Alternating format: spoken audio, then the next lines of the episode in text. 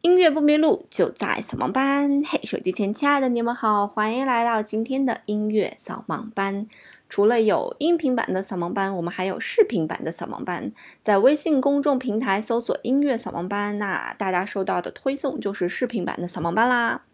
今天呢是十一小长假过后第一天上班。所以今天我跟大家介绍一首比较振奋的作品，才让大家可以呃安全的度过这一周这个无聊的五天。所以这一首作品也是大家非常非常熟悉的作品啊。当然这个名字大家可能没有听过，但是当音乐响起来，你一定听过这首作品。那这首作品呢，就来自于啊理查施特劳斯的《查拉图斯特拉如是说》。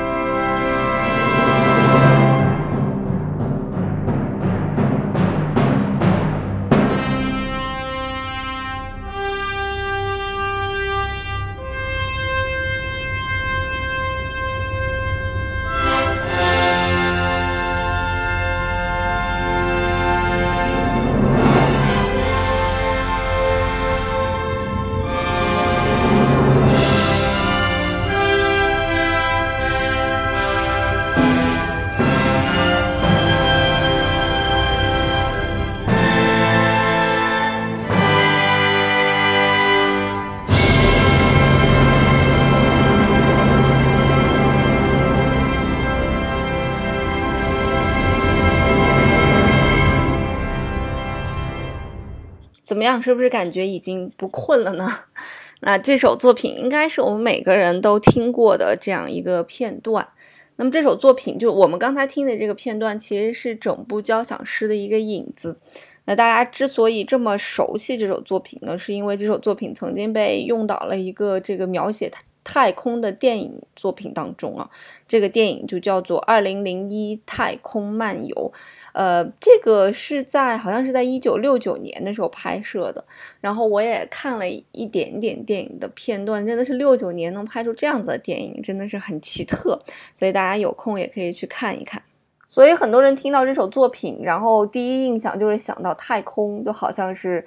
啊黑楚楚的太空，然后有几个亮点，然后好像是从地球这个仰望太空，然后就有一个宇宙飞船咻就飞出去了。反正就是有这种感觉啊，就是人类探索太空的第一步，就是这种感觉。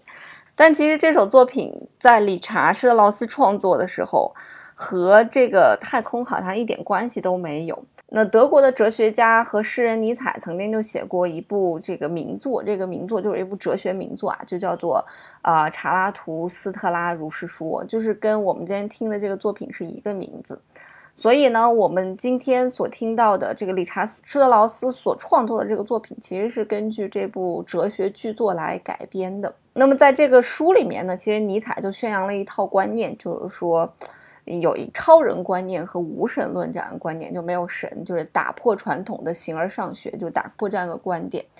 那理查施特劳斯他读了这个书之后，他又觉得，嗯，好像。跟我的观点就特别像，所以他曾经就说说这个哲学家对基督教的抨击特别震撼我的心弦，就是读了他的书，就证明了我十五岁的时候不知不觉对基督教产生的反感是对的，那就是这样一个撞击吧，呃，感情上的一个撞击，思想上的一个撞击，就让理查士劳斯写了这样一部作品，也是他这个人生当中比较，我个人觉得比较著名的一部作品了。那我们刚才听到了这个，呃，这部作品啊，就是如是说的这部作品的这个开头啊，这个开头呢，只有差不多一分三十秒左右的时间，那也是它的一个前奏啊。那他把它这个取名叫做日出，他想描写的就是太阳出生的时候，就是一下跳出来那个光芒，呃，四射那种非常强的光芒，绕眼睛的那种光芒，这种。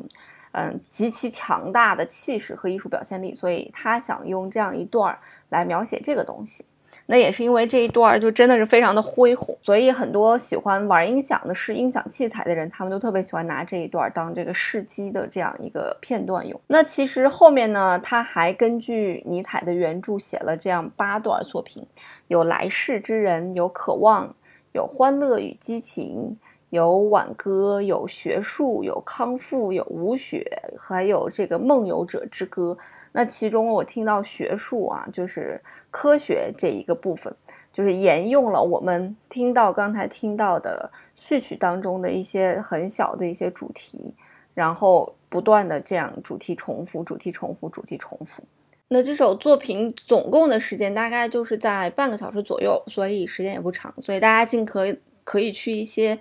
就是。各种各样的音乐播放平台去听啊，就有的时候大家可能会问我说这些音乐从哪儿听啊？QQ 音乐呀，网易音乐呀，然后你只要搜搜到这个名字，比方说这首叫做《查拉图斯》，